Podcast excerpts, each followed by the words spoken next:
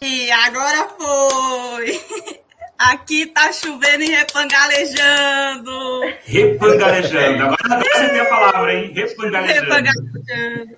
Bom dia, boa tarde, boa noite, seja boa lá a hora que você está ouvindo isso aí no Spotify. E boa noite para quem está assistindo ao vivo aqui no YouTube. Boa Estamos noite. com mais um Torozão, Toró de Ideias, galera. E hoje o tema vai ser show de bola. A gente está hoje aqui comigo, Carleane, né, do Física Preta. Vulgo cervejeira de plantão, vulgo sem energia para terminar o doutorado, vulgo estou tentando. Hashtag vou tentar. e a gente também está aqui. Vamos seguir a ordem até chegar na estrela final, que é o nosso convidado da noite. Estamos também aqui com o Caio. Vai lá, Caio. Olá, pessoal. Boa noite. Sejam muito bem-vindos a esse torozão, esse rajadão, vai ser choque de monstro, que agora eu tô só no, no nos memes elétricos de, de chuva, tô só assim. Vamos aí, espero vocês nos comentários. Quem chegou agora, deixa o like. Vamos, energia, fora Bolsonaro, porque hoje teve todo mundo nas ruas, eu espero, né? Então vamos lá, vamos continuar aqui o, o, o nosso momento fora Bolsonaro do Toró. Vai lá, Sandy. Olá, gente, boa noite. Valeu por estar aqui e espero que vocês gostem desse terceiro episódio, dessa nossa terceira live. E é isso aí, fora Bolsonaro. E vamos agora com o nosso convidado. Oi, Vai lá, Cairo. É, obrigado por terem me convidado. É uma emoção grande, é uma emoção de um fora Bolsonaro bem grande, citando a moça da vacina. e Muito bom esse meme. Vai ser o que eu vou fazer quando eu for me tornar jacaré. Eu já tomei a minha primeira dose. Estou muito feliz, eles liberaram para biólogos. Ai, que bom. legal. Já estou no processo 1/2 de virar jacaré. Ah, que massa. e já que tu já falou aí que você é biólogo, fala um pouco mais assim pra gente quem é o Cairon, o que que faz, o que que você faz, o que que você estuda e pra, pra galera já sentir o que que vai ser o papo de hoje. Então, eu eu sou nordestino, nasci em Fortaleza, no Ceará, mas eu moro em São Paulo com a minha família. e é, eu sou formado, sou bacharel em, bio, em, biologia. E quando eu entrei na faculdade, eu queria trabalhar com evolução, né? Eu gostava muito de dinossauro, eu gostava muito de répteis, muito de aves. Tanto que hoje eu trabalho no Zoológico de São Paulo, com o setor de répteis, cuidando de jacaré, inclusive. Mas... que ironia, não mesmo? Que ironia. Não é mesmo?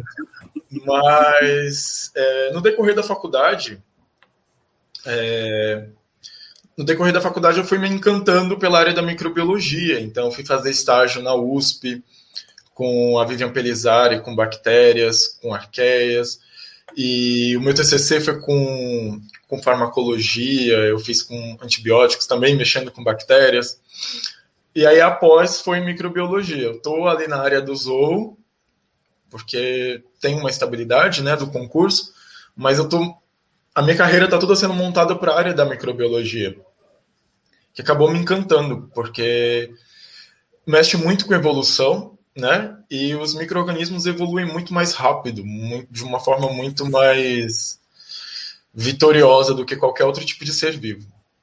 Então, isso foi me encantando e eu comecei a trabalhar com isso. E hoje eu estou aí, estudando os bichinhos, os microbichinhos. Ai, eu fiz, eu fiz um, na verdade, eu ia excluir as minhas redes sociais há uns dois anos, porque eu não, não tinha muito tempo, né? Para rede social e tal. Uhum. E aí, quando veio. Ainda bem que não excluiu. Sim. E aí, quando veio a quarentena, eu meio que, que descobri que dava para eu fazer isso também, né? Eu não precisava ter 20k de seguidores para poder começar a falar de ciência na internet e tal. Então eu fiz um outro perfil e comecei a falar, divulgar papers, divulgar pesquisas, falar um pouco da rotina de zoológico. É, principalmente porque no ano passado, aliás, há dois anos atrás, que eu até esqueço, já está em 2021, o governo do estado de São Paulo ele tinha uma ideia de privatizar todo o setor zoológico, a FAPESP, o Butantan, eles abriram o edital em 2019 para fechar tudo isso. E foi daí que veio também a ideia de começar a falar quais eram os trabalhos que a gente fazia, quais eram as pesquisas, como era a introdução das espécies que a gente fazia. Então, foi virando um canal, eu fui abandonando meu perfil pessoal, até deixei ele de mão, e hoje eu estou fazendo isso. Carelli, eu vou fazer, posso fazer um comentário? Eu fiz química Pode. ambiental, Cairo. Eu fiz duas microbiologia. Ô, troço difícil. Troço difícil. Aí, gente, tem um pessoal nos comentários. Coloca a cara de vocês, se vocês são cientistas ou não. Acho que é legal a gente ler para a gente saber mais ou menos. Aqui hoje nós estamos com físico, química e bio, né? Que são as três ciências tá na escola, né? Mas eu quero saber de vocês aí nos comentários. É bom saber, né? É... Quem está acompanhando, quem está assistindo. Sim, e falar nisso, tá faltando um torozeiro aqui hoje, que é o Mataus, o dono do canal que a gente está hoje. Inclusive, se inscrevam no canal dele, Derrubando as Estruturas. E ele não está aqui porque, primeiro, o Mataus ele foi no ato hoje que aconteceu aqui em Florianópolis, e o Matal, como ele fala, ele participa da UPP e várias outras. E hoje ele foi para São Paulo. O P, isso. E hoje ele foi para São Paulo para fazer um curso de lideranças negras. Então, assim, né? Por isso que ele não está aqui hoje com a gente. Vamos mandar. Disputado. É, muito disputado. Então, assim, desculpa, né, gente? Desculpa aí. E, e mais uma vez, matar para presidente. Matar para presidente, gente, sério. Matar para presidente. Inclusive, ele está ouvindo a gente, vai mandar alguns áudios depois contando como foi é, como que foi o protesto e tudo mais. E a gente vai, então, agora falar um pouco mais sobre o tema de hoje, e a gente vai trazer essas duas noticiazinhas aqui, olha só. São Paulo identifica o primeiro caso da variante do coronavírus em passageiros vindo da Índia. E a gente também tem essa segunda notícia: Vietnã detecta cepa híbrida de variantes do Covid-19 da Índia e do Reino Unido. Então, basicamente, o nosso assunto, então, ele vai se basear em cima disso, dessas duas notícias, e a gente vai poder conversar um pouco mais sobre isso com esse fera que está aqui com a gente hoje. Caio, fique à vontade também fazer as honras, sente que ela vai fazer as honras, e é isso. Então, é, como o Caio comentou, a gente não sabe qual é o perfil das pessoas que estão assistindo a live, né? Se elas têm um conhecimento prévio de microbiologia, se é uma pessoa que é de uma área totalmente diferente. Então, eu acho legal a gente começar explicando o que é que o vírus tem de diferente de uma bactéria, por exemplo. Porque Ô, que... Cairo, Cairo, Oi. posso fazer só um adendo? Eu lembro que logo no início da, da pandemia, né? A galera uhum. ficava muito enchendo o saco do pessoal com: olha, tá vendo que você tem que saber exponencial, não prestou atenção na aula de matemática, e exponencial e exponencial. É tipo, eu sou da física, assim como a Carla, né? A gente mexe muito com funções, com. A gente tem uma ideia dessas coisas. E na minha cabeça, quando eu vi esse pessoal, que, a meu ver, né, é um pouco arrogante, eu acho, você querer que as pessoas saibam todas as funções e tal. Mas na minha cabeça eu só ficava, gente, eu tô aqui no doutorado em física e eu tô me perguntando o que é um vírus? Qual a diferença do vírus para as outras coisas, sabe? Se é tão importante eu saber exponencial, por que não seria tão importante eu saber o vírus, sabe? O vírus era um negócio, é um negócio que tá rolando, né? A exponencial é como a gente descreve ali, como ela tá é, se espalhando, como é que tá sendo é, essa questão aí, né? Da de se o vírus. Mas o vírus, o vírus é o que está acontecendo. E eu não sei o que é isso. Então eu fiquei muito impressionada, assim, como as pessoas pegam isso para puxar mais uma vez. Nossa, como matemática é importante. Nossa, quem não sabe isso de matemática, isso das exatas. Mas ao mesmo tempo ninguém para para pensar que as outras áreas são importantes e que nem todo mundo sabe tudo das outras áreas e não é nem fácil nem difícil, é diferente, né? É diferente. Então, eu acho maravilhoso você começar com esse ponto. então, quando quando teve o boom da quarentena, né, que o pessoal começou a estocar papel higiênico e álcool em gel, eu lembro até que rolou muito aquele meme das pessoas fotografando sabonete antibacteriano, que não tinha no supermercado, porque as pessoas compravam sabonete antibacteriano na intenção de se limpar melhor, de se higienizar melhor pro vírus.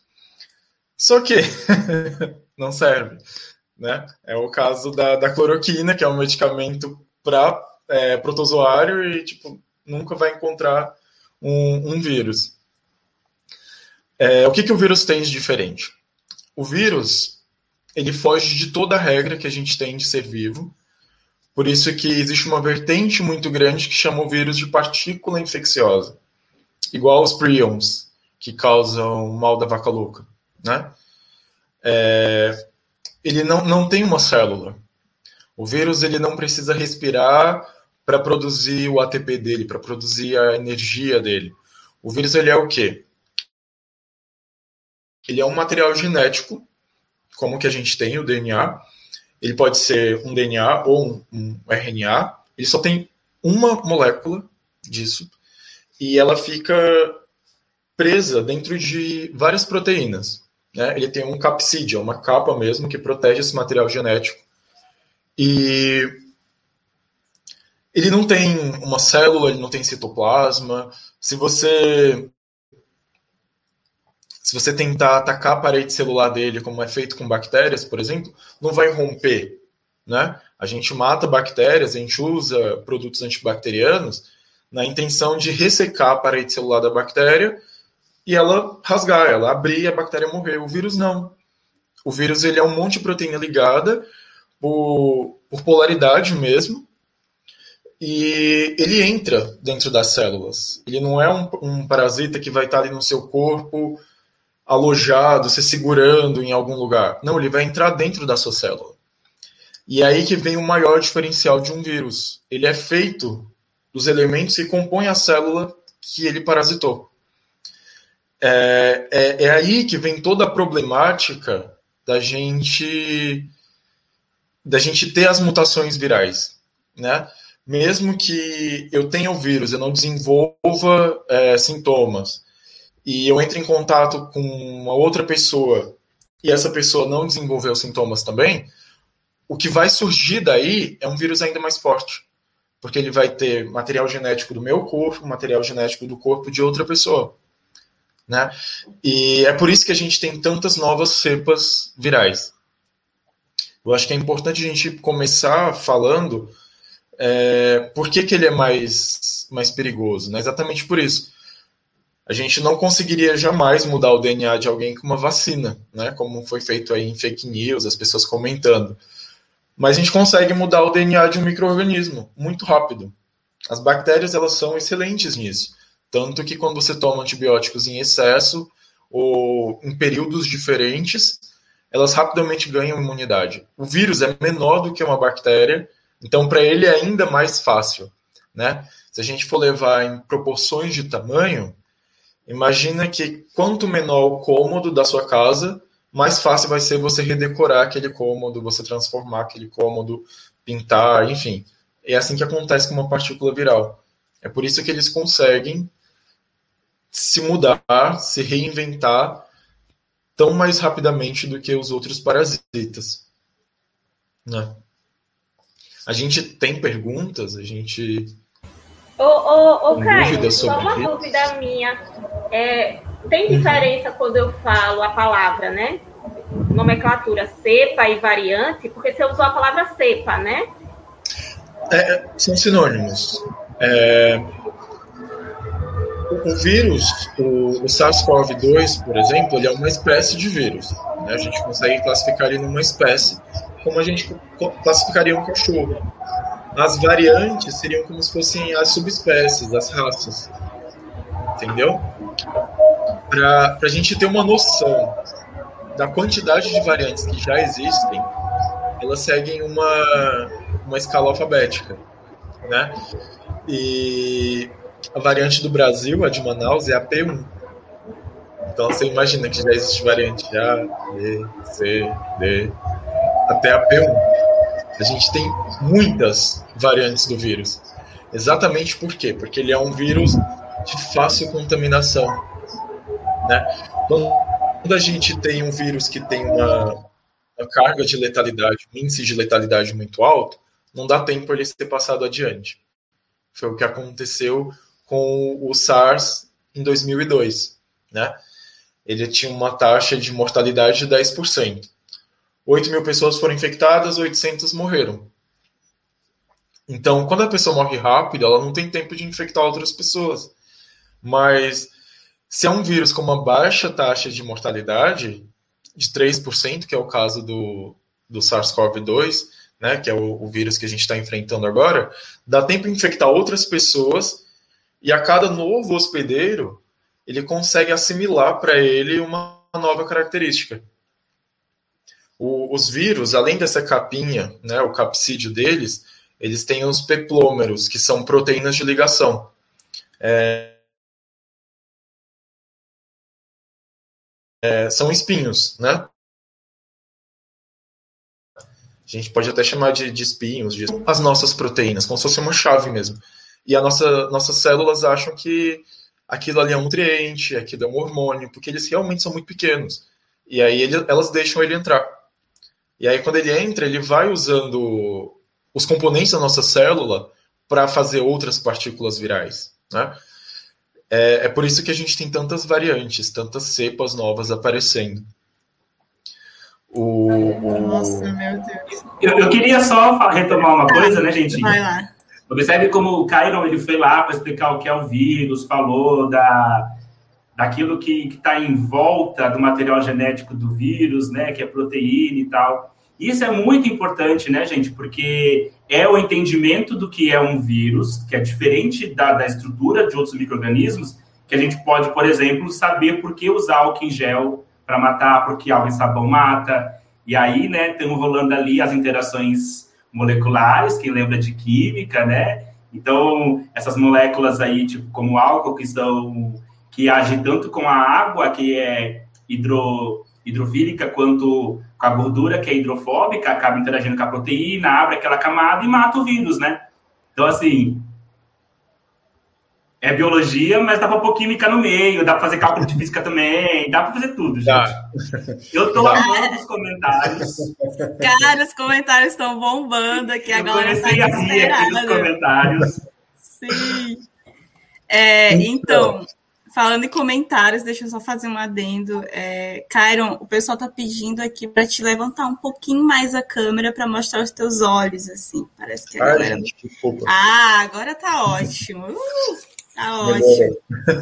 É, tem uma pergunta aqui que eu acho muito interessante. Por que a variante é tão perigosa?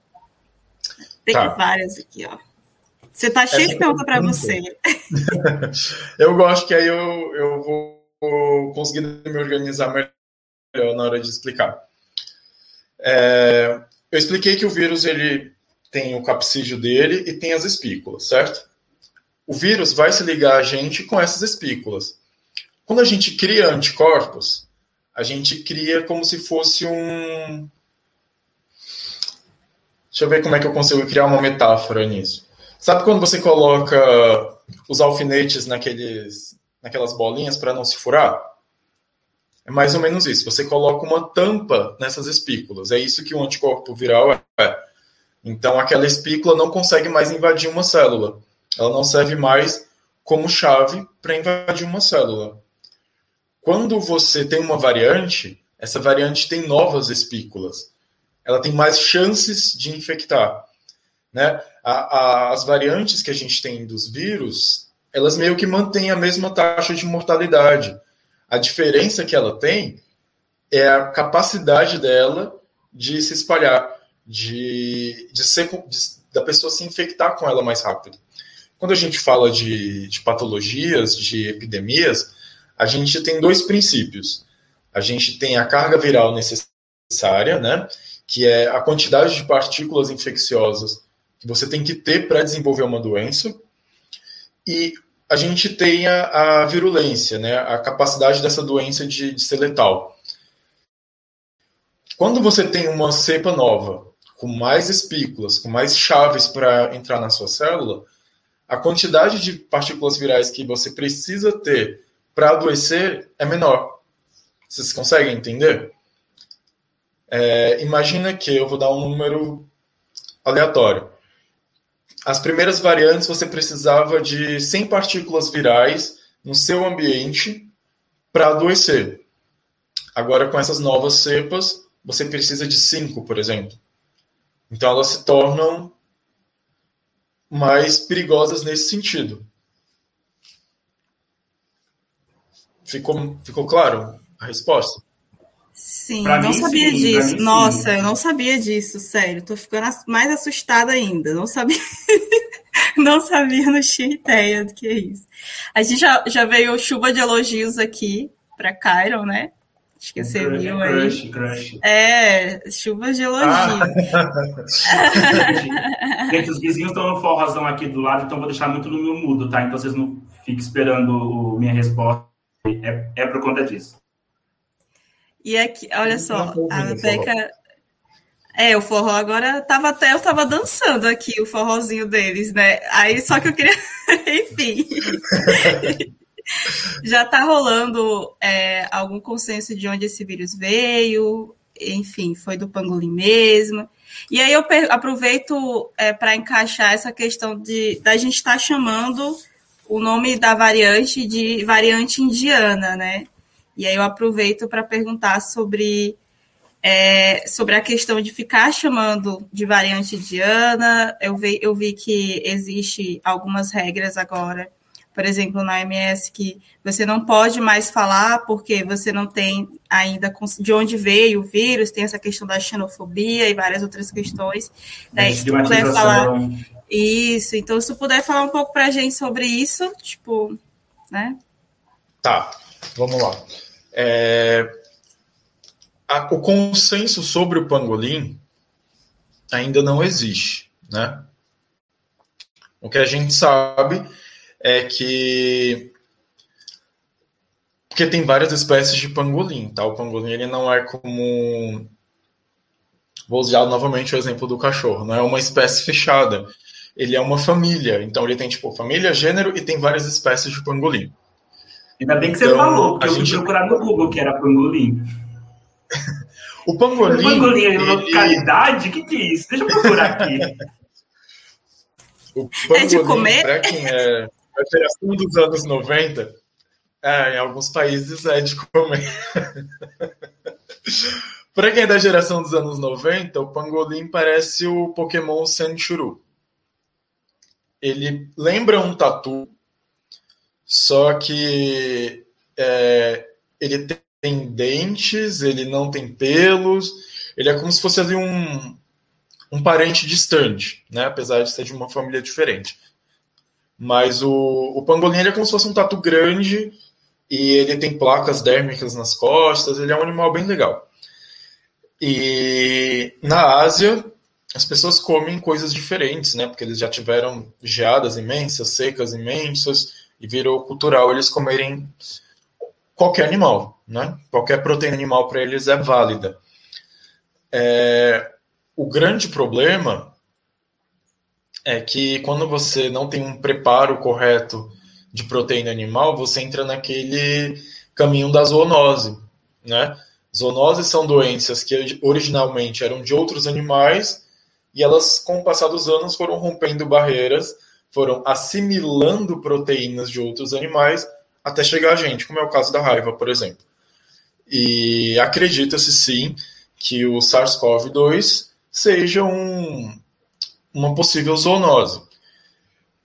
Encontraram pangolins que tinham um, um tipo de SARS-CoV, né, um tipo de coronavírus, com 90% de compatibilidade com esse novo que a gente está enfrentando mas também encontraram é, com a compatibilidade maior ainda dos morcegos.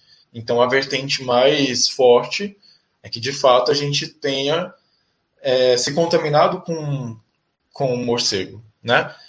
Pode ser que o pangolim tenha sido, sim, um, um hospedeiro intermediário, como teve a questão dos dromedários, né? Teve um, um, um surto de coronavírus. Isso é um pangolim. Ele é um animal bem legal. É, Fiquei curiosa. a gente teve um surto de coronavírus, mas esse ah, ainda bem, não era só eu. assumo, assumo. Não, ele parece um Pokémon, gente. Eu achei que vocês iam pegar ah, a referência. Eu achei, eu achei, não, eu peguei a referência, mas. Pokémon, eu imaginei. Ah, tá. Eu imaginei um negócio azul, bonitinho, com pelinhos. Eu, eu imaginei. Ele não pelos. Ele... Ó, teve mais gente nos comentários que foram procurar. O Diego Souza colocou, eu fui pesquisar também.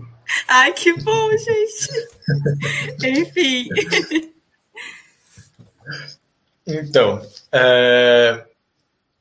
e a gente teve esse surto em 2012 que também o intermediário era um dromedário, né? Que é aquele bicho que parece o camelo, mas só tem uma corcova. Então, pode sim ser que ele tenha sido intermediário, mas a, a compatibilidade é muito baixa para a gente falar que foi do pangolim. O fato é, a gente tem um problema sério com o tráfico de animais, e o tráfico de animais está diretamente ligado às zoonoses, né? Porque a gente tem contato com animais aí, com seres vivos que, que não são domesticados, que a gente não está adaptado aos, aos patógenos deles. E é um fato que quanto mais a gente aproximar a nossa sociedade, né, o que a gente tem hoje de seres humanos, com o sistema imunológico que a gente tem hoje, com animais desconhecidos, provavelmente a gente vai encontrar mais e mais doenças, foi o caso do, do Zika, do chikungunya e tantas outras é, epidemias que a gente já teve né, tantas epidemias, tantas endemias. Respondendo a sua pergunta do. Aliás, ficou claro que não tem consenso eu... com o pangolim, que provavelmente não. Que ficou. Tá. Beleza. Eu acho que ficou, e eu acho que você é... chegou a responder uma segunda pergunta, que é do Diego Souza. Posso ler? O consumo Pode. de carne, desmatamento ambiental e outros fatores da vida em sociedade moderna contribuem para o surgimento de novas epidemias? Sim, é, é, eu lembro quando saiu um estudo em 2017 que a gente estava falando sobre. A gente não, né? Que o estudo estava falando que o próprio aquecimento global estava trazendo à tona patógenos estavam congelados, né? Que eles estavam inativos. E a maioria deles eram virais. E o grande problema dos vírus é que se eles não estão vivos, eles não morrem, né? Então, ah, ele ficou congelado 2 milhões de anos, mas ele não morre, porque ele não está vivo, ele continua te infectando, né? É... Então, sim, tanto desmatamento, quanto o tráfico de animais, quanto o consumo de carne de animais é, silvestres, né? Uma coisa é você se alimentar de um animal que já está domesticado, que há centenas de anos o ser humano já, já tem contato com ele.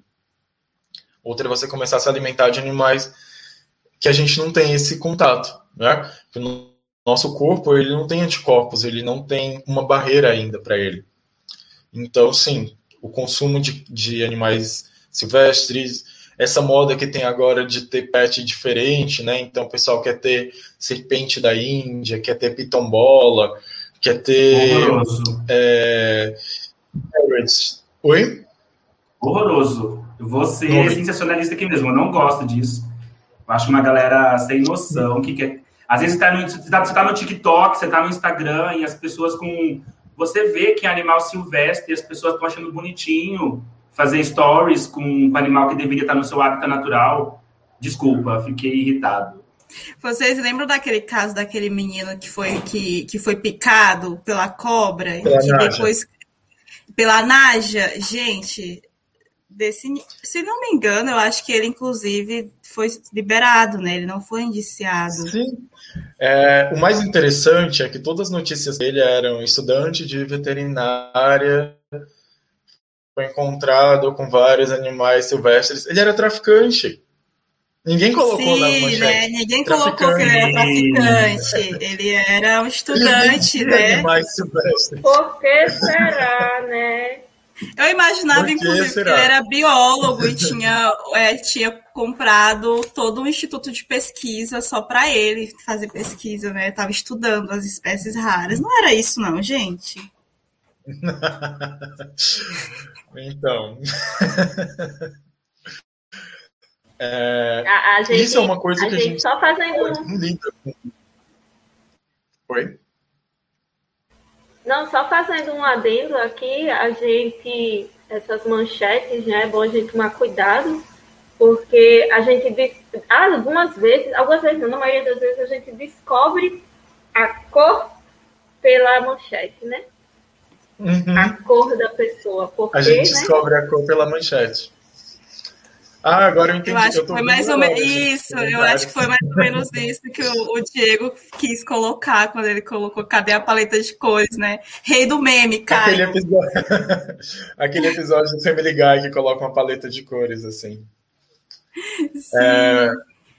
Então, mas, mas é muito isso. É... Há umas duas semanas apareceram várias manchetes. Ah, aranhas gigantes aterrorizam Belo Horizonte, acho que era Belo Horizonte. Cara, era uma aranha madeira, é uma aranha que não é uma nova espécie, não é nada fora do comum. O que acontece? O desmatamento está aumentando, os animais estão ficando sem espaço, eles estão começando a chegar em áreas urbanas. É o colapso do capitalismo. Mas é, é isso mesmo. Tá tudo interligado. Quanto mais a gente adentra né, em, em setores que a gente não conhece, a gente vai encontrar sim recursos que podem ser comercializados pelo capitalismo, mas a gente também vai começar a ter contato com novas doenças, com problemas maiores para a própria população, né? É, eu posso fazer sobre uma, a gente, claro, porque a, as doenças são novas e é importante a gente pensar que as epidemias, desde que o mundo é mundo, melhor, desde que o homem ainda existe no mundo, da perspectiva do homem, pandemias existem, existem, existiram, né? Sífilis já foi uma grande epidemia e tantas outras. E nós aprendemos nesse processo, a gente pegar, por exemplo, a taxa de crescimento da população, expectativa de vida, a importância de algumas ciências como a química medicinal, a microbiologia, que a gente aprendeu a lidar com as epidemias. E eu acho que essa pandemia da Covid-19, ela tem algo em particular e a gente tem que ficar atento para quando as novas epidemias surgirem. E nós estamos dentro de um contexto político específico que está cagando e andando para a ciência, está cagando e andando para a história, está cagando e andando para o conhecimento que, que, que a humanidade criou. Não foram só os cientistas que criaram, foi a humanidade. Você pega sobre as epidemias do passado, vai estar na música, vai estar nas artes, na pintura. Então, o que acontece? Tem esse problema do desmatamento, da, desse, desse problema ambiental para surgir novas epidemias, mas também tem o problema de como que certas linhas de gestão governamental estão tá ignorando o aprendizado que nós tivemos com as epidemias do passado, né? Então não dá para gente... Pode falar, Cairon. Meu, olha, em 2002 a gente teve o, o primeiro surto de, de SARS, né? aquele que eu falei que matou 800 pessoas. E as pessoas continuaram estudando esse vírus porque os coronavírus são vírus que têm um, um envelope de, de lipídios, né, de gorduras. Então eles têm mais aderência, eles se ligam muito a tecido, barba, cabelo. É, é um tipo de vírus diferente. Então as pessoas continuaram estudando.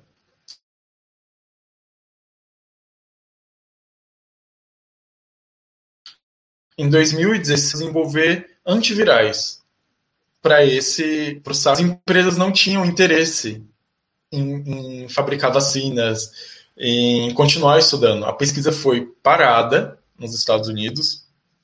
Eles Eles cessaram a pesquisa porque não tinha financiamento. É, não tem dinheiro para comprar Eppendorf, sabe? Para fazer. para extrair DNA. Você não tem. Tipo, o Eppendorf ele é um. Ele é um frasquinho. Isso, é bom explicar. Quem não conhece. é, eu pensei. Porque, desculpa, Carol, sabe por quê? É um frasquinho. Porque o mercado negro usa é. Eppendorf para outra coisa. E aí, se você fala, enquanto cientista, que está usando esse frasquinho, é bom usar que ele foi criado para nós, no laboratório. Gente, é, se eu contar para vocês que há uns 10 anos atrás, quando eu comecei a fazer os estágios na USP, eu comecei a ver muita Pendorf na rua, né? Eu morava na Zona Sul de São Paulo. E eu falava, nossa, deve ter um laboratório de microbiologia, porque eu vou descobrir depois para que, que as pessoas usavam. Então, mas... Gente, desculpa, eu sou muito criança, não estou entendendo. Eu uso Empedof para fazer análise no laboratório. Existe uma outra utilidade que eu desconheço? Depois vocês me contem, eu preciso saber. Sério, fiquei curiosíssima. Eu sou muito criança, gente. Off topic, então, depois a gente fala, amiga. No off alguém me conta, porque eu tô boiando. Nos aqui. comentários já disseram ali, tá? Ai, então, assim. Então... Me, me então, digam aqui nos comentários. É, o que, que é um Eppendorf? Ele é um frasco de plástico, ele tem um filtro que ele vai, ele vai segurar o DNA né, nesse filtro, nessa tela, por atração elétrica. Né? Como o DNA é uma partícula muito pequena, não tem como você filtrar ele mecanicamente. Então ele se liga a isso de forma elétrica, né? como se fosse um imã. E o laboratório fechou porque eles não tinham Eppendorf, eles não tinham primers, né, que é, que é uma coisa muito essencial para você desenvolver o DNA, replicar esse DNA. Então, a gente poderia ter tido uma vacina ainda antes, porque a diferença de um coronavírus de 2002 para esse coronavírus que a gente tem agora é pequena. Então, sim, a gente perdeu a chance de, de, de, ter desenvolvido uma vacina ainda mais rápido. Foi rápido, com certeza, né? A gente teve várias instituições trabalhando, mas poderia ter sido ainda mais rápido se a gente já tivesse um, um, uma vacina prévia, né? Mas, enfim, só para completar o que você estava falando sobre. É, eu, eu, também fico indignada, porque daí entra de novo aquele, aquele babado que a gente estava conversando sobre corte nas pesquisas, por que a pesquisa é tão importante, né? Eu realmente não sabia disso. Cara, sim, eu, sim. eu vi hoje aquele vídeo da, da Carla Zambelli e do Dória discutindo. E assim, se o Bolsonaro está de um lado, eu estou do outro, mas a gente sabe que o Dória não é santo, sabe? Em 2019 ele queria fazer o que o Bolsonaro está querendo, é fechar tudo que é pesquisa científica, é deixar todo mundo a Deus dará. E, e essa gestão aí neoliberal, ela pensa isso mesmo. Não, a pesquisa tem que ser privada, é, a universidade não tem que fazer pesquisa, a universidade pública. Imagina, se a gente tem esse problema com uma patente que é de um governo comunista, né, que é, que é a China. Imagina se a gente tivesse uma patente da Pfizer, da própria Pfizer, tivesse uma patente total das vacinas, ou, ou a Bayer, enfim, a gente teria um problema ainda muito maior. A Bayer e a Pfizer, elas não são ricas à toa, né? Elas não são donas do mundo de graça, né, gente? Exatamente. Gente, olha, posso interromper aqui? Eu usei um termo que não é muito legal e a gente aprende, né? A gente tem aqui o toró de indicações.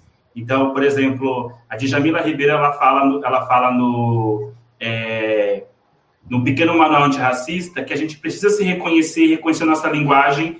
E eu acabei soltando aqui uma palavra, não sei se vocês pegaram aí, nos aí, aí na minha fala, que foi mercado negro, né? Então, assim, a gente acaba falando várias palavras, vários conceitos, adjetivando como negro, e a gente não percebe porque ela é corriqueira da nossa palavra, no, no nosso linguajar, mas é importante a gente colocar isso em questão e corrigir. Então, aqui o termo correto é mercado clandestino, é isso, né, pessoal? Uhum.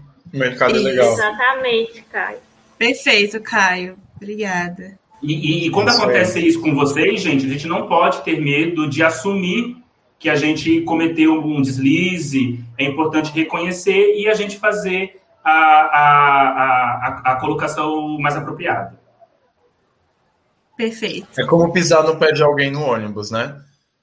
A pessoa te avisa que você machucou ela e você tira o pé, você não, não vai continuar pisando. Sim, pensa. mas aqui eu vou fazer umas aspas. Tem um ônibus lá no Maranhão que é famosíssimo. Quem for maranhense que estiver assistindo vai entender o que eu tô falando. Que é o BR-135. Desafia as leis da gravidade, meu irmão. Lá você tem dois corpos ocupando o mesmo, espa- o mesmo lugar do espaço. Então, assim, o pé de um é o pé do outro, entendeu? Só fazendo uma adendo. E aí, eu, eu aproveito para colocar esse comentário aqui rapidinho. É usado para colocar sal para quem tem pressão baixa do Zependorf, que a gente estava falando. Gente, olha que loucura. Quando eu morava no Maranhão, eu tenho pressão cobrando, baixa. né? Então, é isso que eu vou falar. Eu tenho, eu tenho pressão baixa. O Luiz é meu irmão. E daí, quando eu morava no Maranhão, eu andava, botava sal dentro do empedof para quando eu estivesse passando mal no ônibus, eu botar um pouquinho de sal na boca. Nunca que eu faço mais isso.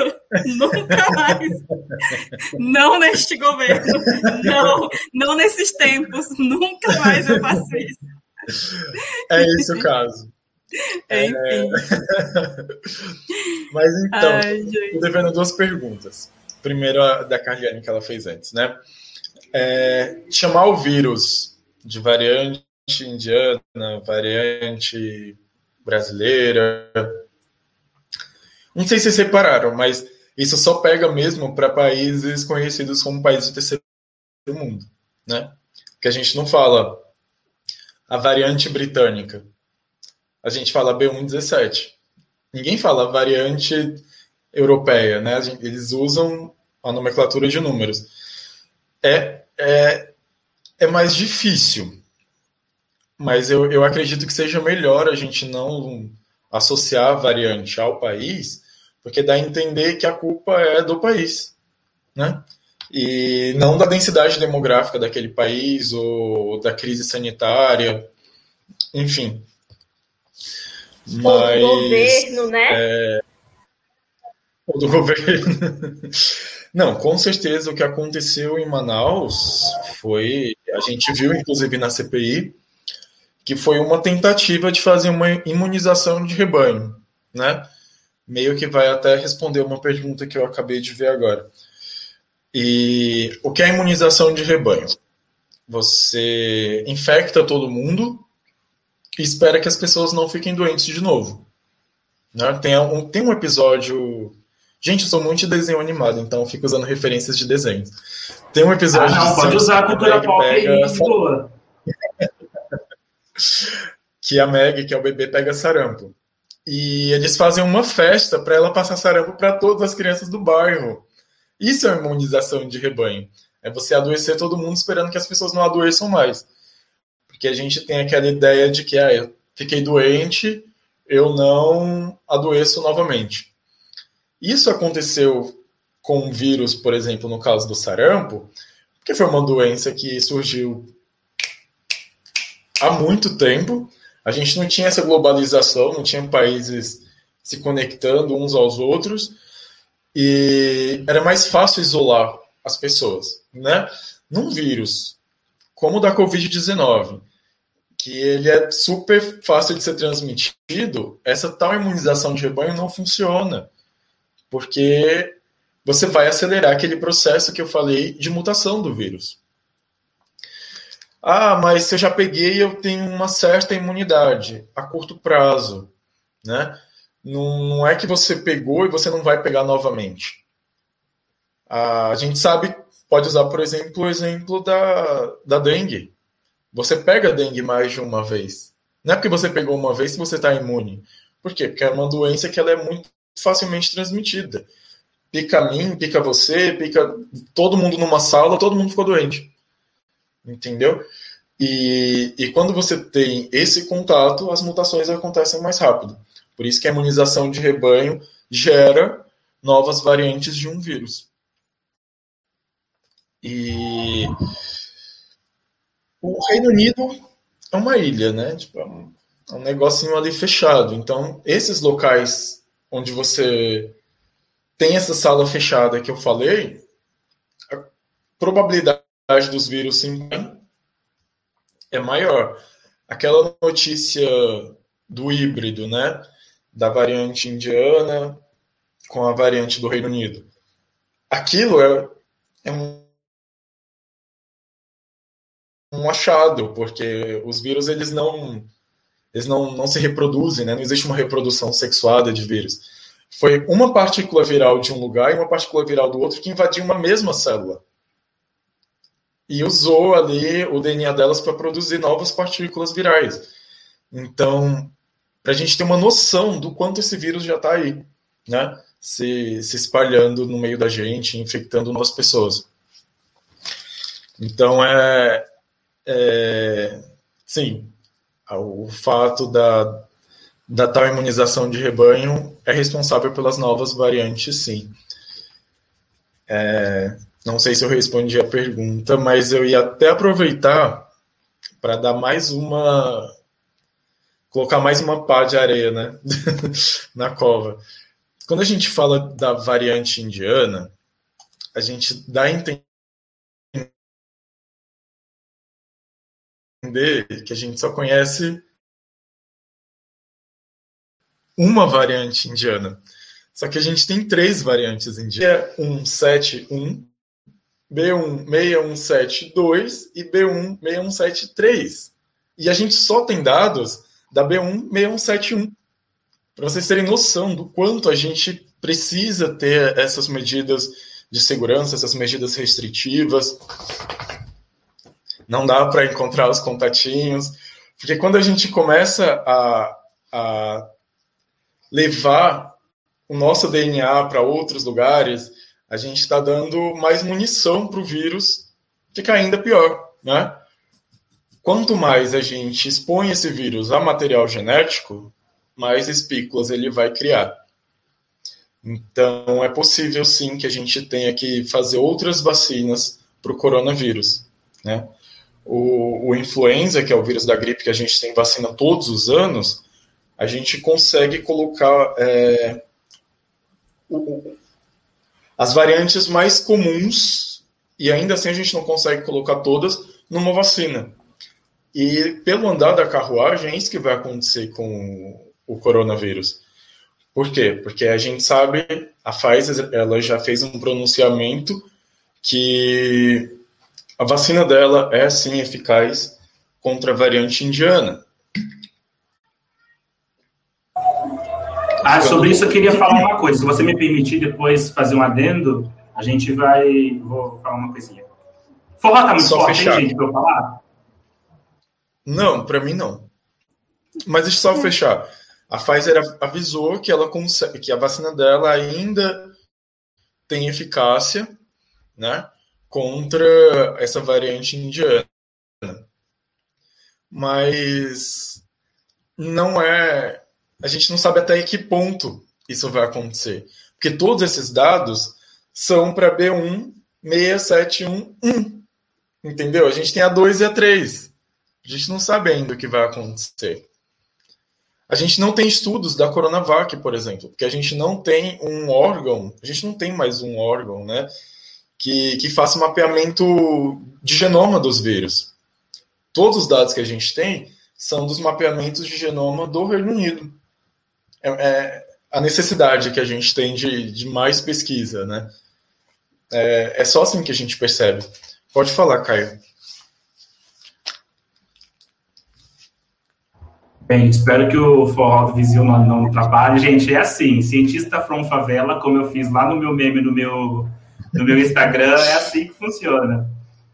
É... Saiu uma matéria hoje, às oito da manhã, no Globo, que o, a, o título é assim: vacina da Pfizer funciona contra a variante indiana, mas eficácia é ligeiramente menor, aponta estudo. O meu comentário aqui é, como a gente está aqui, todos nós trabalhamos com ciência, quando eu vejo que algo é ligeiramente menor, o que, que eu fui fazer? Eu vou ler o texto, eu vou atrás dos números para ver o que, que é esse ligeiramente menor. Aí a gente lê a matéria, não tem os números. E, e por que, que eu fui? Porque todo dado né, tem um erro experimental. Eu queria saber, dentro dessa matéria, se esse ligeiramente menor estava dentro daquele erro experimental que a gente, quando cientista, costuma trabalhar. Então, assim, nós aqui nos, nos propomos a discutir a, a partir de, de, notícias, né? Então, é importante também pensar como que essas notícias são veiculadas, né? É interessante para as notícias colocar um rótulo. É, variante indiana. É importante a gente fazer generalizações que não são tão apropriadas assim. E aí é, a gente sempre tem que ficar de olho em como que essas notícias, desculpa, são escritas e com qual intencionalidades. Porque isso aqui, gente, corre no, no Zap Zap como... Porque o ligeiramente já vira que não funciona. e aí a gente sabe para que caminho que vai isso, né? É bom a gente lembrar que a vac... nenhuma, nenhuma, vejam bem, nenhuma vacina te deixa 100% imune, né? Nenhuma. Não existe uma vacina que te deixe 100% imune a uma doença, tá? É... E isso não é comentado. As pessoas, ela, elas não lembram como funciona a vacina. Porque, até pela forma como a educação é transmitida para a gente, não só no Brasil, no mundo todo, é aquela ideia de que você tem que decorar, passar e pode esquecer depois. Então as pessoas não lembram que a vacina ela contém proteínas de um, de um agente, ela contém o DNA de um agente, para que a gente consiga produzir algum tipo de defesa. E quando a gente fala, quando o Bolsonaro, aliás, fala que a Pfizer falou que a vacina não dava 100% de garantia, que haviam riscos de alguém é, ter reações adversas. Isso está presente em todos os documentos, de toda vacina, de todo medicamento, né? O, o, anticoncepcional feminino ele tem mais reações adversas do que uma vacina. Era isso que eu ia falar. eu ia falar tomam... se uma pessoa lê o anticoncepcional, ninguém vai tomar anticoncepcional, entendeu? E não deveriam, né? E a gente. A biologia ela não é uma ciência exata. Né? A biologia ela, a gente trata como exata, mas ela não é exata. A vida encontra um meio, então tipo sempre vai haver uma possibilidade daquilo não funcionar. E quando a gente fala que a eficácia é ligeiramente menor, é que sim, o risco de você contrair é maior, porque ela não te protege de todas as espículas. Né?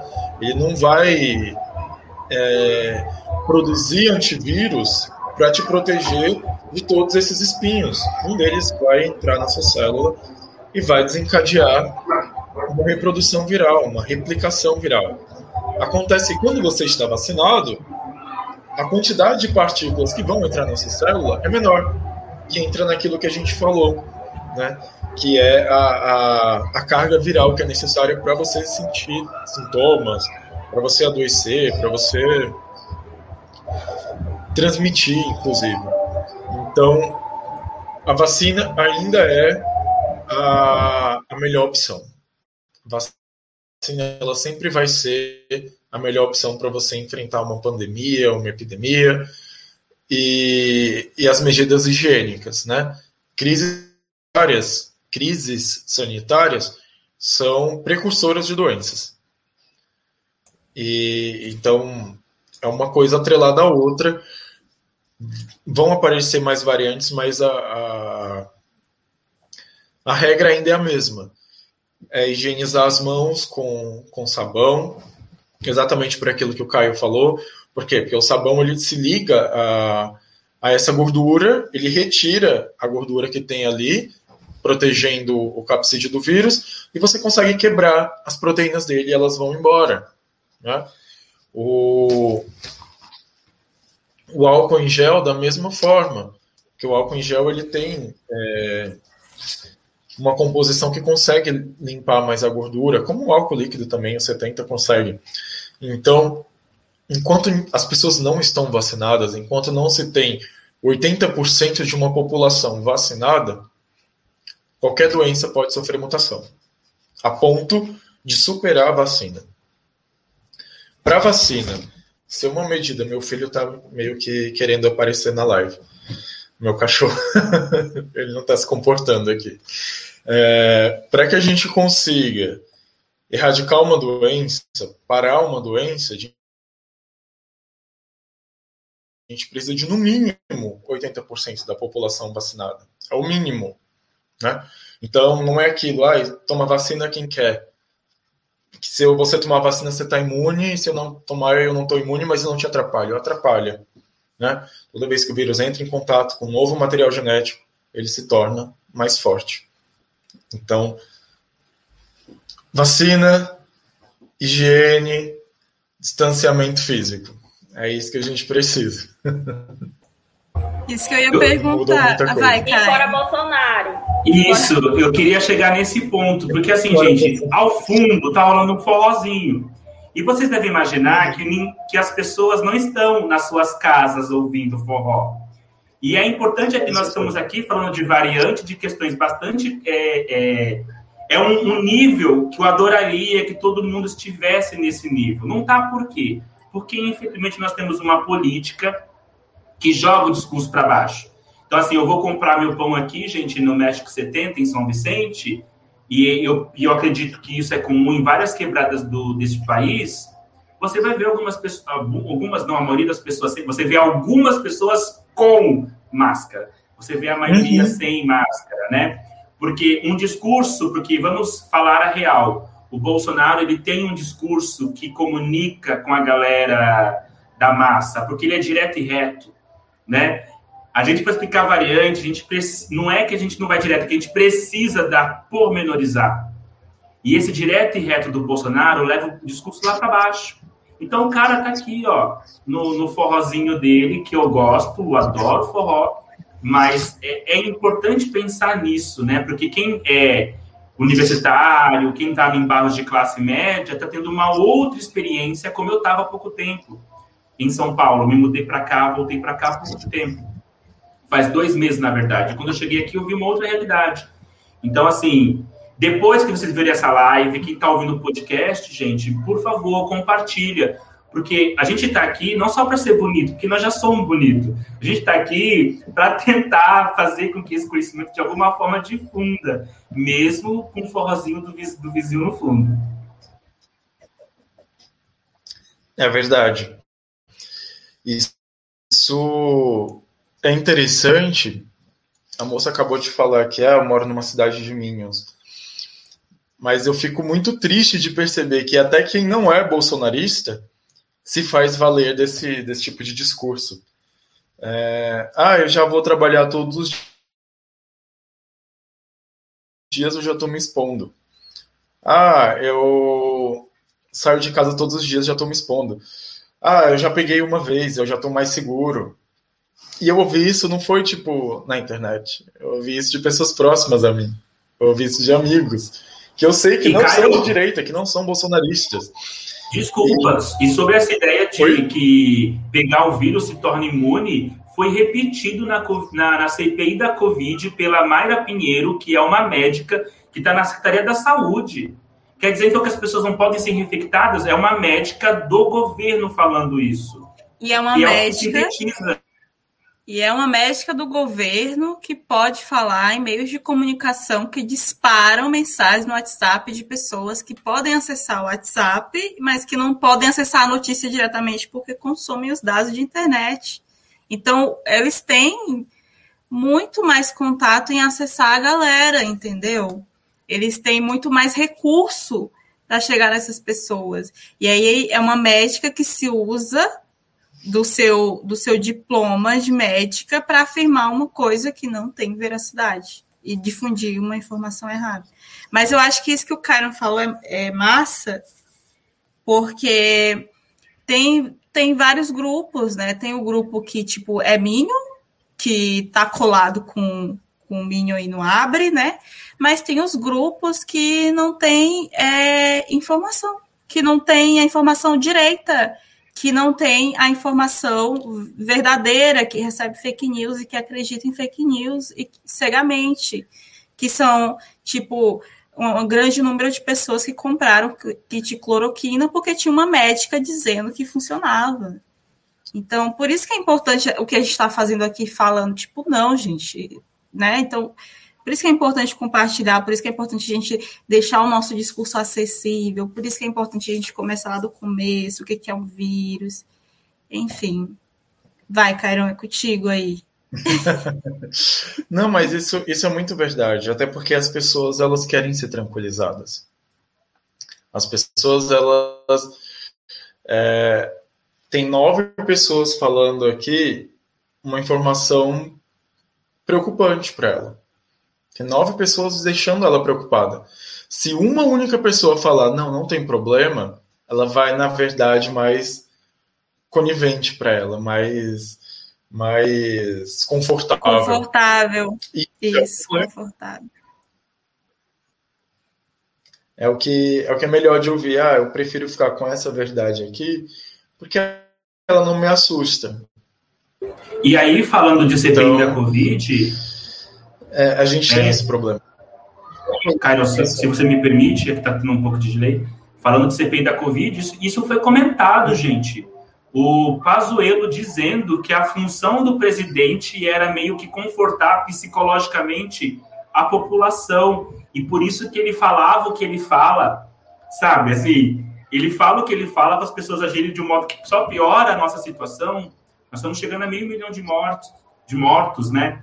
Não é brincadeira, são foram vidas. Por quê? Porque existe um movimento anti-vacina, talvez o Caio, se você quiser depois entrar por essa linha, um movimento anti-vacina que está dentro do governo, que está dentro de um, de um comitê paralelo e está levando o discurso para esse lado totalmente problemático, né? Eu entendo que as, as pessoas, eu também quero, né? Como o Cairo falou, não é para encontrar contatinho. Eu me separei faz dois meses, eu tô louco para encontrar contatinho, mas não dá, né, gente? Tem que ficar, ficar na sua, né? Então, enfim, olha eu me expondo aqui.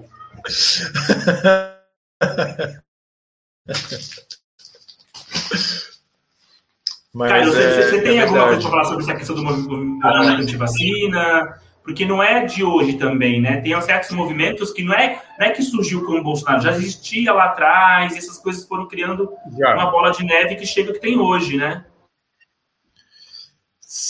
Acho que todo mundo já deve ter ouvido ouvido falar daquele estudo que foi publicado que vacina dá autismo, né?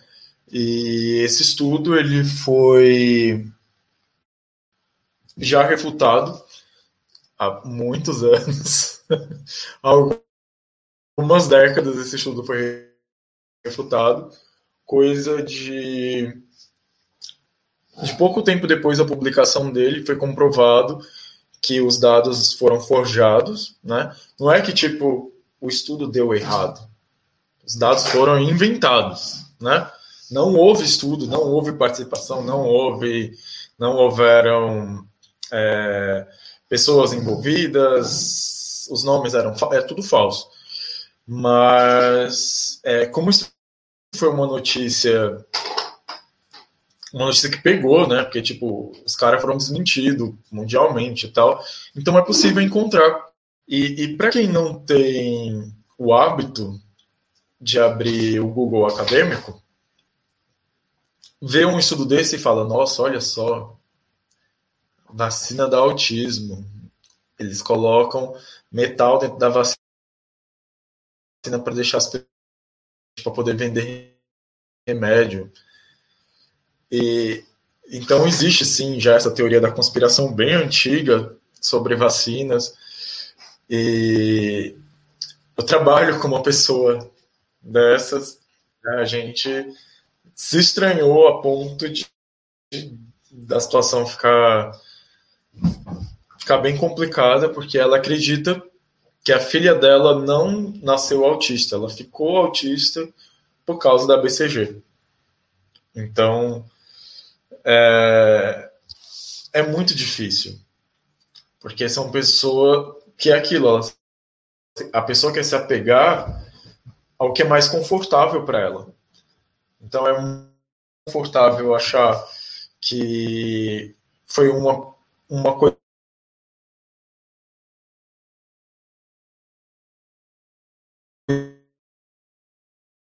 externa, né?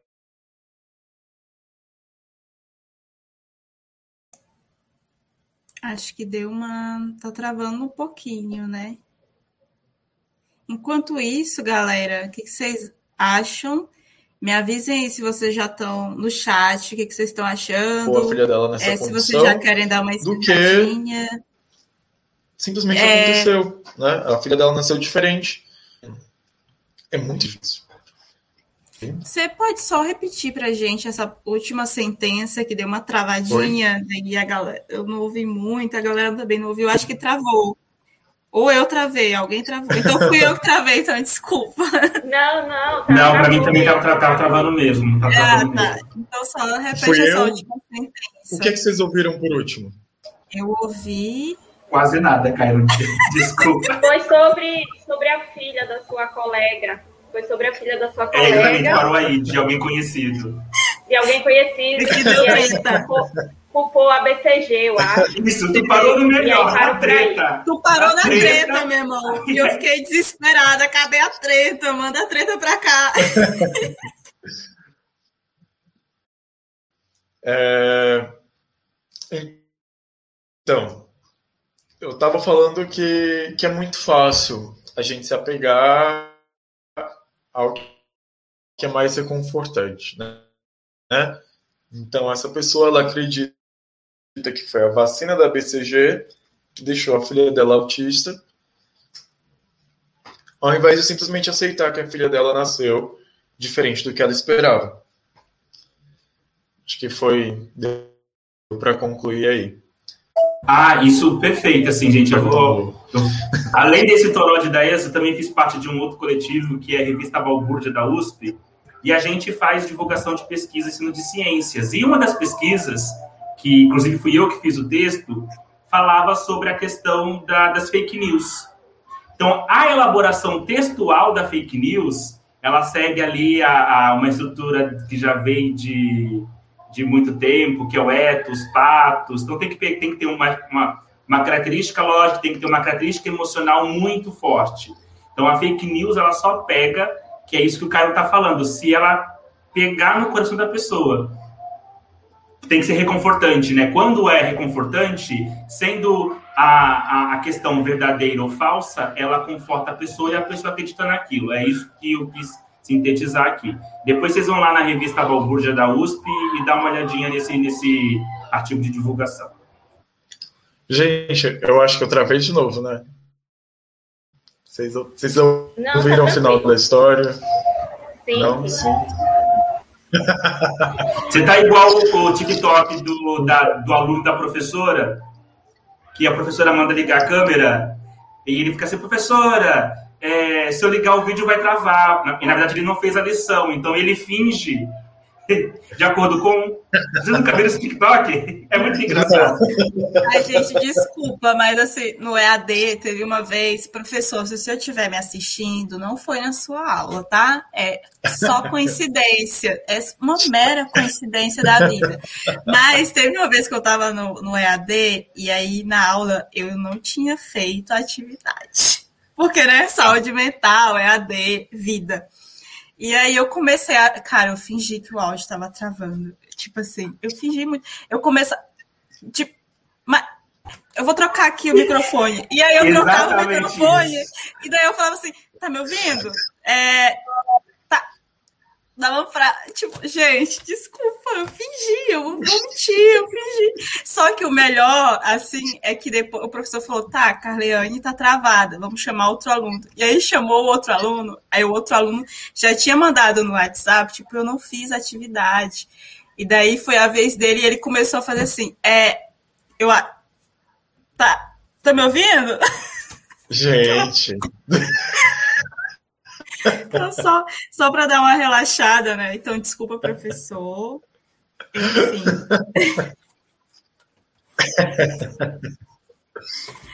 É isso, acho que vai Mas por esse então... caminho, Caio. Vai por esse caminho, Caio. Gente, não é, é a chuva.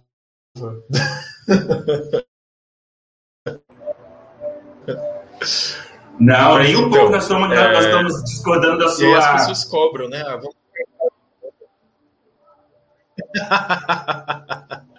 Foi só coincidência, foi uma mera coincidência. Então,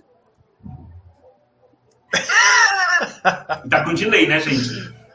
Mas é. Tá normal agora? Tá de boa? Tá tranquilo?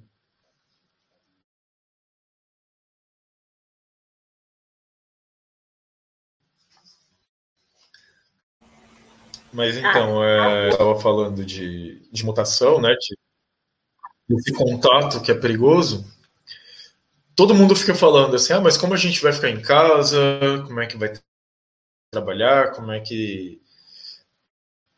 E a gente esquece que um dos papéis do governo, de qualquer governo, até de um governo liberal, é a saúde pública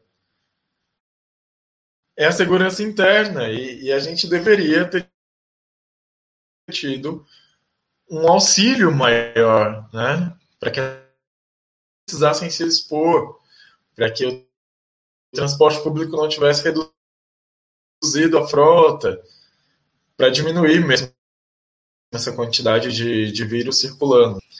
Então, a gente não tem lembrado das autoridades.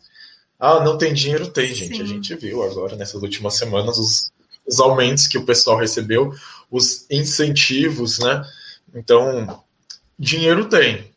O que não tem é o interesse de, de manter as pessoas em casa, né? Exatamente. Como Exatamente. o próprio Guedes disse, o pessoal quer viver demais, isso atrapalha a economia. Então, para eles está sendo muito interessante que as pessoas para quem eles reclamavam tanto que havia um déficit de, da previdência, da previdência sejam as pessoas de quem eles estão se livrando, né? Não sou eu que estou dizendo, é o New York Times. Exatamente, exatamente. eu acho que a gente pega esse gancho aí e, e, é bom só dar uma reforçada que, tipo assim, né, gente, é, esse governo não salvou nem a economia e nem a população. Então, tipo, não foi indo para a rua trabalhando que a gente salvou a economia e nem salvou a população. Então, é isso. Eu acho que para a gente ir se encaminhando para o final, perguntar assim: o que, que a gente que está ouvindo esse podcast, o que, que as pessoas estão assistindo essa live, enquanto a gente não toma a vacina tão desejada nesses ombrinhos maravilhosos, o que, que a gente pode fazer para se proteger e para proteger o próximo e para exigir desse governo uma forma eficaz de combater o vírus? Gente, é... não muda muito, né?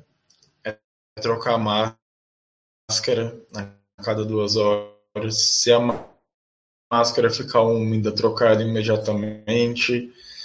É continuar usando álcool em gel. É sair de casa. Ah, eu saí de casa com o cabelo solto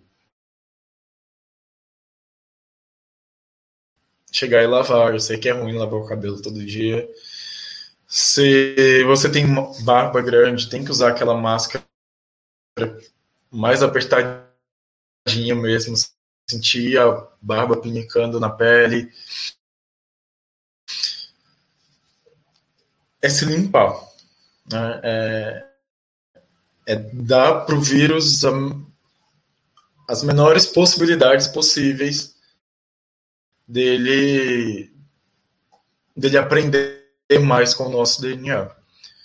Porque o grande diferencial dele, eu repito, são as espículas, né? São os pepômeros que ele tem demais.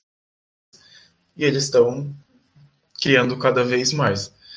Ah, eu não quero assustar, né? Porque eu só dei notícia ruim também. Mas. uh, eu acho que é ser realista, né, nesse não momento. É nem ruim, é necessária. É necessário. Essa grande diferença da B1 é que ela tem três mutações, né? Uma delas foi nos Estados Unidos, a outra é uma mutação que a gente tem tanto na nossa quanto na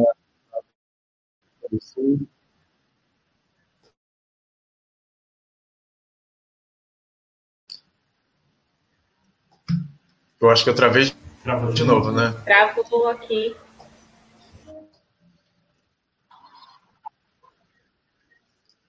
Gente, eu travei, né? Tá, tá travado.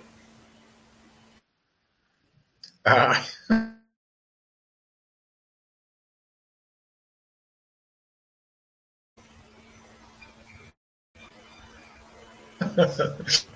É, gente, é assim que funciona, né? Na IAD, Desculpa, o gente. professor, né? Aqui, pelo menos, ainda não tem ninguém subindo na árvore para poder fazer podcast. Como o Fantástico mostrou lá, olha que bonito o aluno que sobe na árvore para estudar pelo WhatsApp. Então, vocês já sabem como é que, que funciona a internet no Brasil. Bora caminhar para o final, Carliane? Vamos para o tutorial de Que educação? última coisa que vocês ouviram? Olha, a gente não ouviu nada, mas como diz o Arthur Silva, travou na beleza. Então, ó, já, acabou, já foi bem.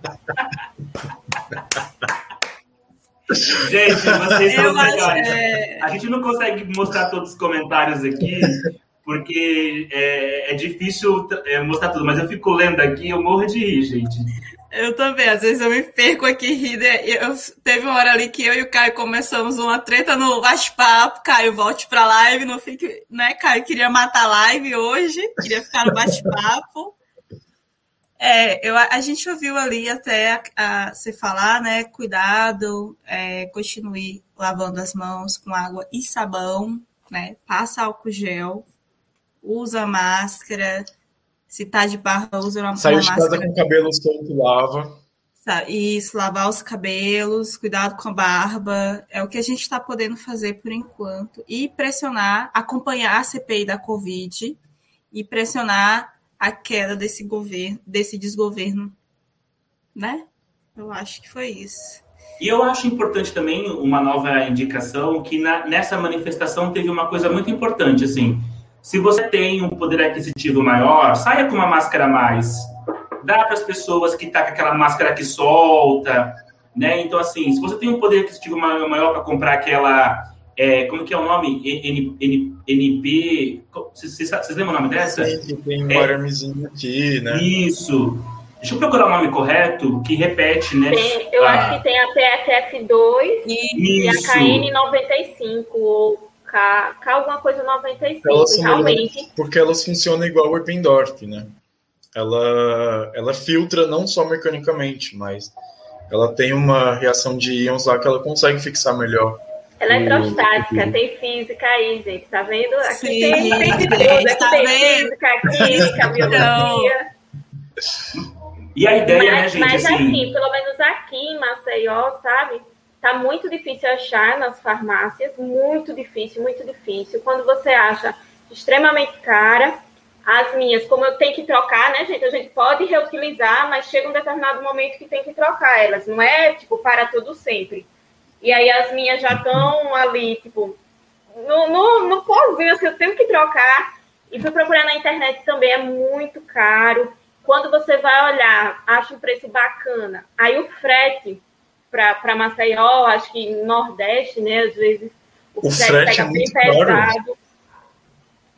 E aí é complicado, acho que isso de quem tem é, um pouco mais de, de money, né?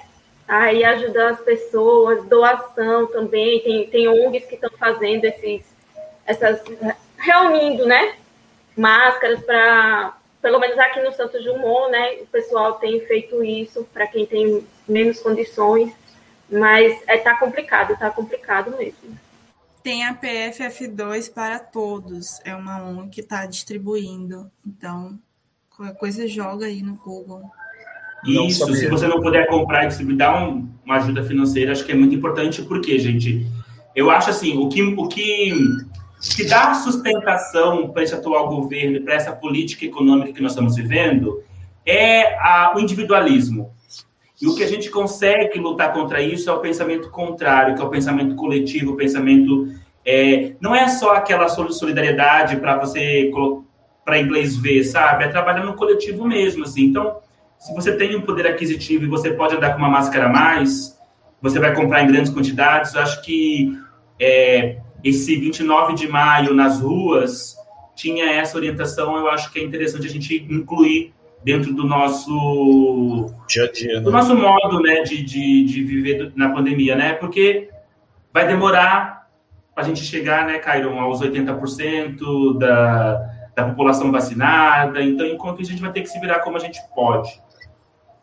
Sim. Gente, eu acho que o universo não quer que eu passe esses dados, porque todas as duas vezes que eu tentei falar, travou, né? Mas, eu vou tentar uma terceira vez agora. Mas melhorou bastante. Pode falar agora. Antes que trave de novo. É que assim, eu não quero ser o, o portador da desgraça, né? Só da notícia ruim. Mas é, é bom a gente saber que as três mutações que tornam a, a variante indiana uma nova variante Duas delas a gente já teve contato, né? Que é, é um gene que a gente teve aqui é, no, Tyron, no o universo Brasil, não quer que você fale. Estados Unidos. Né? Eu tô começando a achar Não. que aquele, Não, aquele, não. aquele coisa israelense, sabe? Aquele de vigilância, tá, tá aqui, gente, tá no computador do Cairo, entendeu? Tem um drone que não uma- deixa eu falar. Né? Não tá deixando falar, entendeu? Ô, Cairo, você pode mandar depois um textinho que a gente pode colocar, né, aqui embaixo, pode divulgar nas, nas redes. Você manda o textinho, a gente faz isso, tá? Porque tá travando bom. bastante. Eu acho que também o, o horário, né, a gente já vai. Já é bom a gente ir para a parte Não, do é. toró de indicações para finalizar aqui. Sim. Tá. Então Gente, vamos lá. Ai, eu vou deixar Cairo. nos stories um vídeo que eu falo sobre essa questão das proteínas virais, né? Que os efeitos que ela vai ter na gente no pós, no pós-Covid. E aí talvez fique melhor, porque eu não tô conseguindo falar aqui.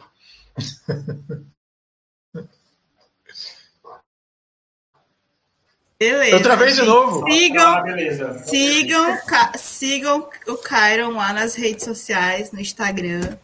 Vocês já viram a quantidade de conteúdo que ele, que ele tem para passar para gente, de informação, informação de qualidade, de quem estuda sobre isso, né? Então vão lá, sigam ele lá no Instagram, que ele tá sempre postando. E no TikTok também, porque agora a gente é TikTokers, meu bem. Agora a gente é TikTokers também. Gente, tô. Gente, tô viciada nesse negócio de TikTok. A rede chinesa tá me ganhando. Desculpa aí, TikTok tá me ganhando, tá complicado. Então vamos para os torós de, de indicação e eu vou começar hoje. Uhul! Ih, aí dentro.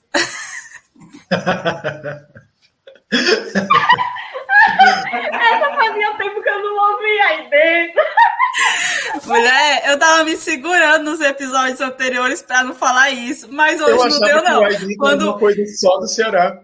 Não, menino, não é não, no Maranhão. Mas é Ó, quando o Caio soltou assim, Iha! eu, maranhense, já falei, aí dentro, porque é automático, meu cérebro não sabe desvincular uma coisa da outra, entendeu?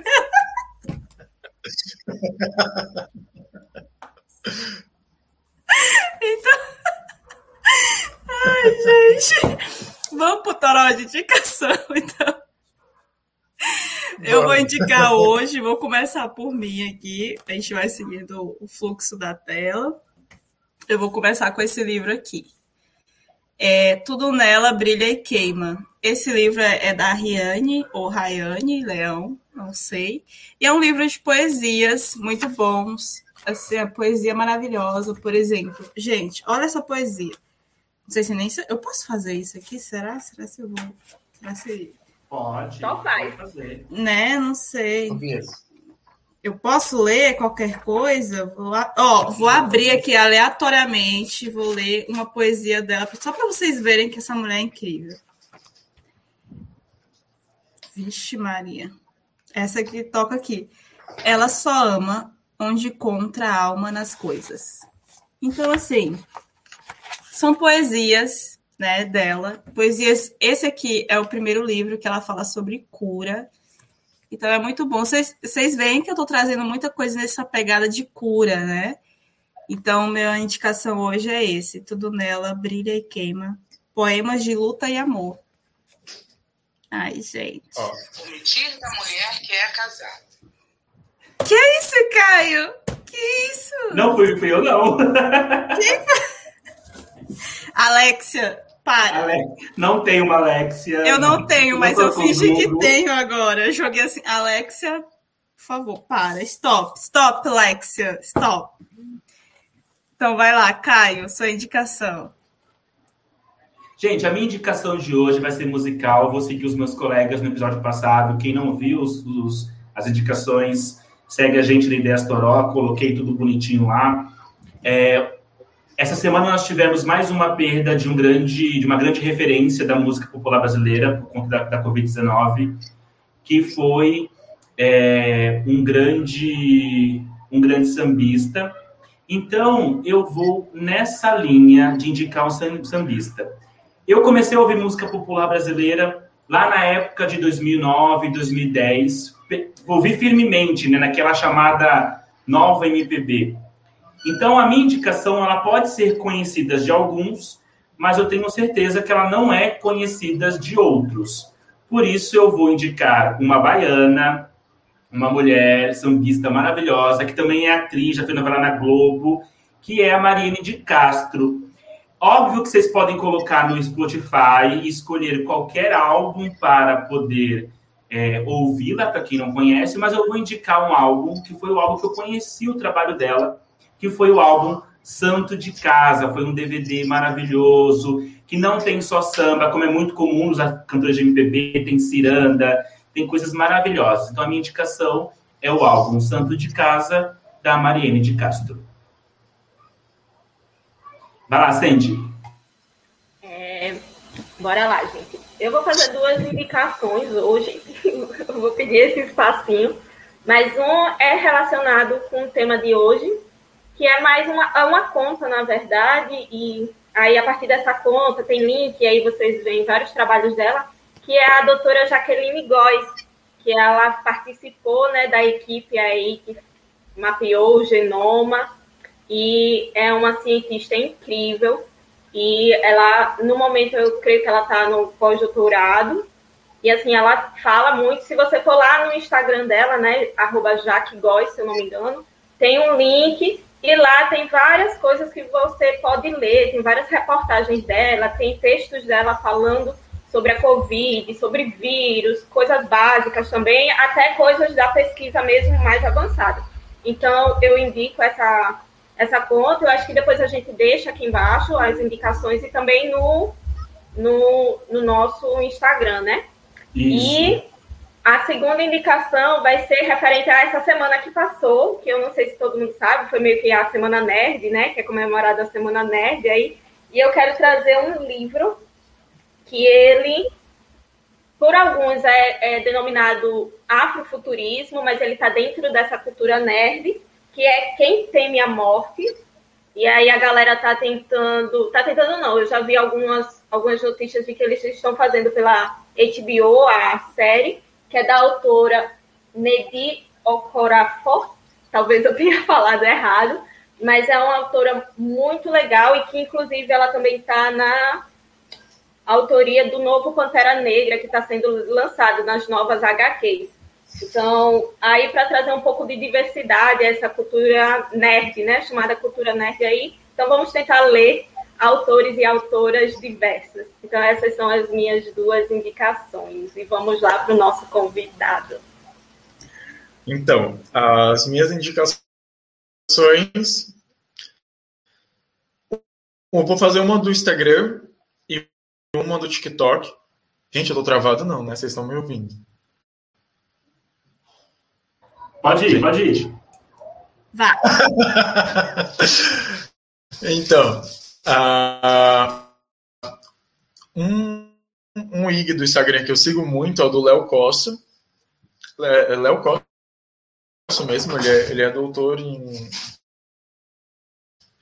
em virologia, em patologia, e ele sempre está compartilhando papers, e ele faz um, um, uns vídeos ensinando até a gente a ler mesmo artigo científico, e ele deixa tudo bem acessível. Então eu acho que, é um, um perfil legal para a gente seguir no Instagram. E no TikTok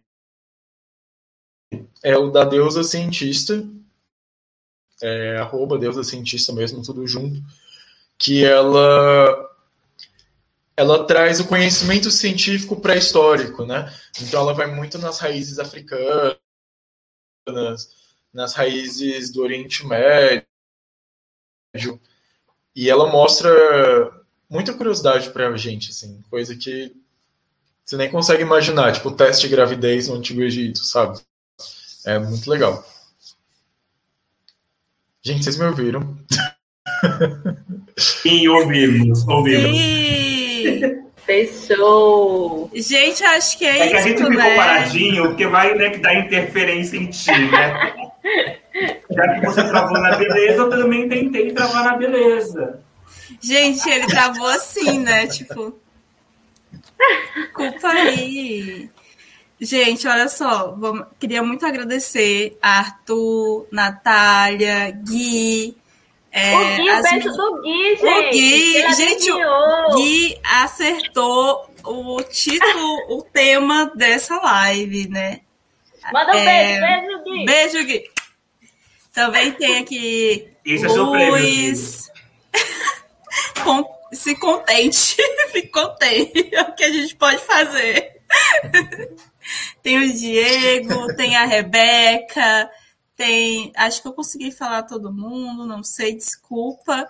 Mas muito obrigada por vocês terem estado aqui com a gente, assistido a live. Obrigada por estarem apoiando o nosso projetinho. E eu acho que é isso. Beijo, gente. Vamos encerrando por aqui? Vamos sim. Boa Sim, noite, vamos encerrando por aqui, gente. Fique atenta no Instagram, porque nós vamos em breve falar sobre o próximo episódio, hein? E, gente, sigam o Instagram do Cairon, sigam o Instagram de todo mundo aqui e o Toró de Ideias, porque a gente joga as charadas lá para vocês acertarem, tá bom? Um beijo, Tchau, noite. gente. Beijo, biólogo. Tchau. Apresentando.